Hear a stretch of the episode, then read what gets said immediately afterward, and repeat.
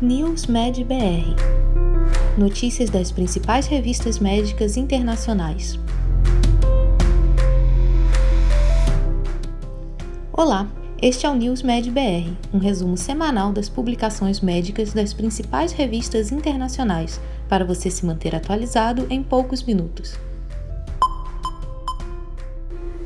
Demografia Médica 2020 Brasil ultrapassa a marca de 500 mil médicos. O Conselho Federal de Medicina publicou recentemente a nova Demografia Médica do Brasil, realizada em colaboração com a Universidade de São Paulo. Agora em sua quinta edição, em 2020 completou 10 anos que a pesquisa é realizada, quando o país atinge um marco histórico ao passar de 500 mil médicos em atuação. Porém, os problemas de distribuição geográfica destes profissionais continuam sendo um desafio. Base fisiopatológica e justificativa para o tratamento ambulatorial precoce da infecção por SARS-CoV-2, COVID-19.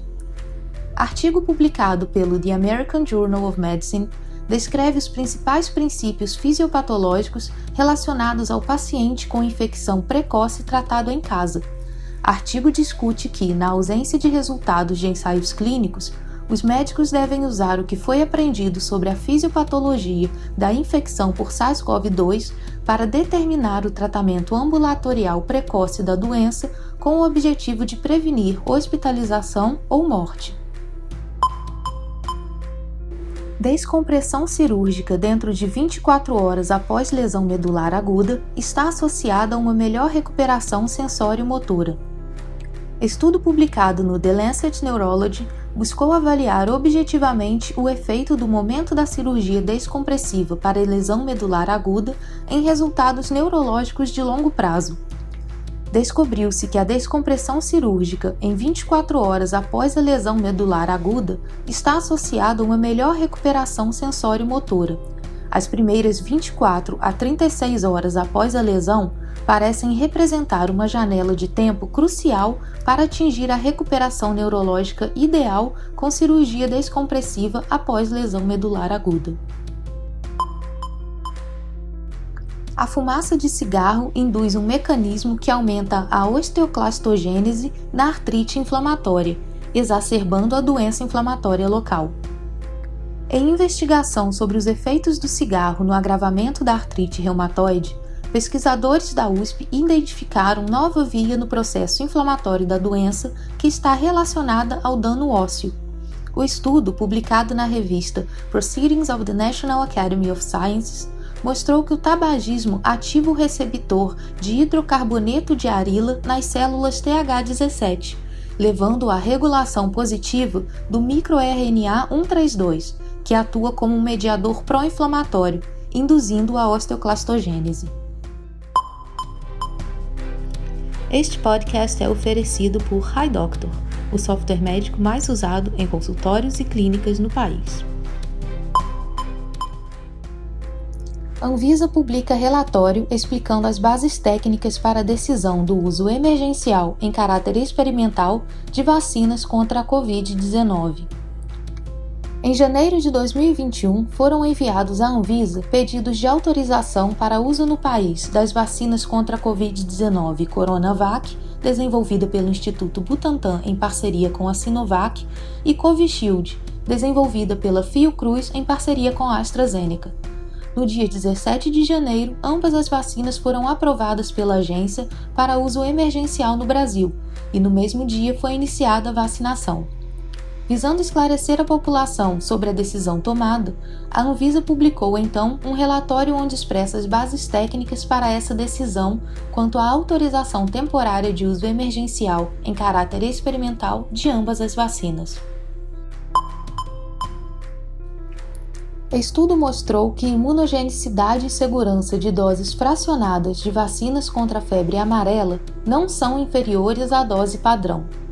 Estudo publicado pelo The Lancet concluiu que as doses fracionadas de todas as vacinas contra a febre amarela pré-qualificadas pela OMS não foram inferiores à dose padrão na indução da soroconversão 28 dias após a vacinação, sem maiores problemas de segurança.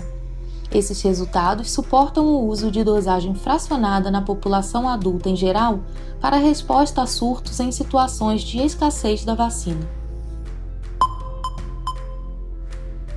76% dos pacientes que tiveram Covid-19 relataram pelo menos um sintoma seis meses após as primeiras manifestações da doença.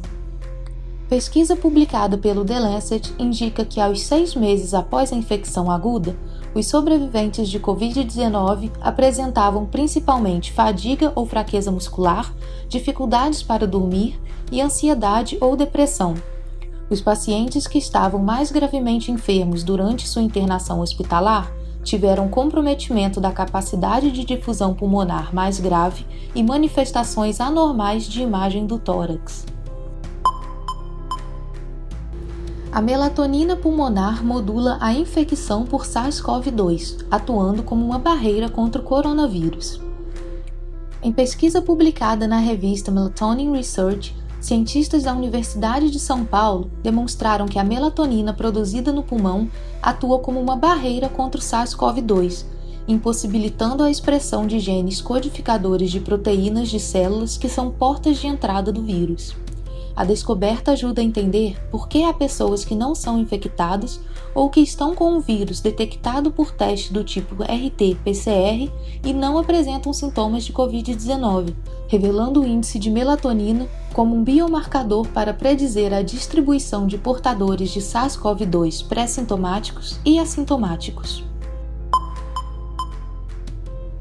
Relatório descreve a transmissão vaginal de câncer de mães com câncer cervical para bebês. De acordo com o relatório publicado no The New England Journal of Medicine, duas crianças com câncer de pulmão no Japão adquiriram as células tumorais de suas mães durante ou pouco antes do nascimento, uma forma incrivelmente rara de desenvolver a doença. Ambas as mães tiveram câncer cervical, a mãe do primeiro menino foi diagnosticada três meses após o nascimento e a mãe do segundo menino foi diagnosticada após o parto.